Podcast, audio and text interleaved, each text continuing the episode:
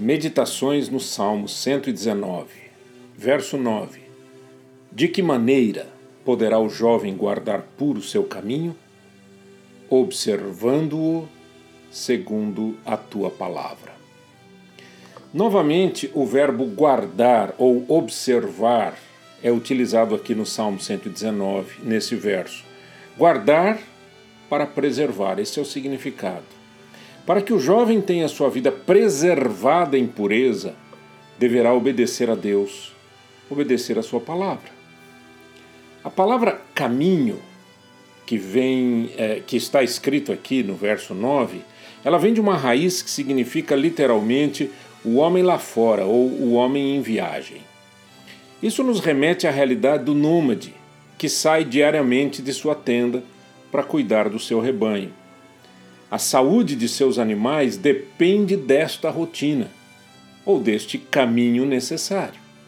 O caminho puro do jovem é o caminho necessário para preservar a sua vida do mal, para que a sua existência seja saudável e plena de realizações. De que maneira então o, o jovem poderá preservar seu dia a dia em pureza? Mantendo-se fiel às Escrituras em total dependência de Deus. A vida do jovem é uma vida de energia, de descobrimentos, de aventuras. Ele corre riscos, entrega-se a experiências novas, quer se descobrir e descobrir os seus limites. Neste caminho há perigos, pequenos e grandes, e que podem manchar a vida de alguém para sempre. O jovem sábio é aquele que mantém o seu caminho puro segundo o que Deus ensina em Sua palavra, visando ter vida longa e saudável. As suas viagens devem ser protegidas pelos conselhos sábios das Escrituras. Como manter um caminho puro se os, de, os demais jovens que formam a sua rede de contatos não se preocupam com isso? Como se manter puro diante de tanta tentação?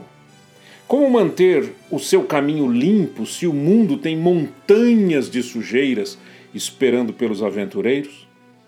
E a resposta mais clara do que a mais pura água é esta: obedecendo a palavra de Deus. E isso é um desafio imenso para o jovem cristão.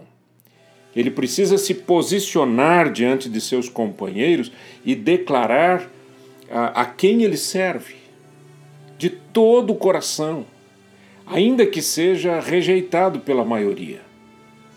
A pergunta é clara: de que maneira poderá o jovem guardar puro seu caminho? E a resposta é mais clara ainda: observando-o segundo a palavra de Deus. Que seja assim com você, meu jovem.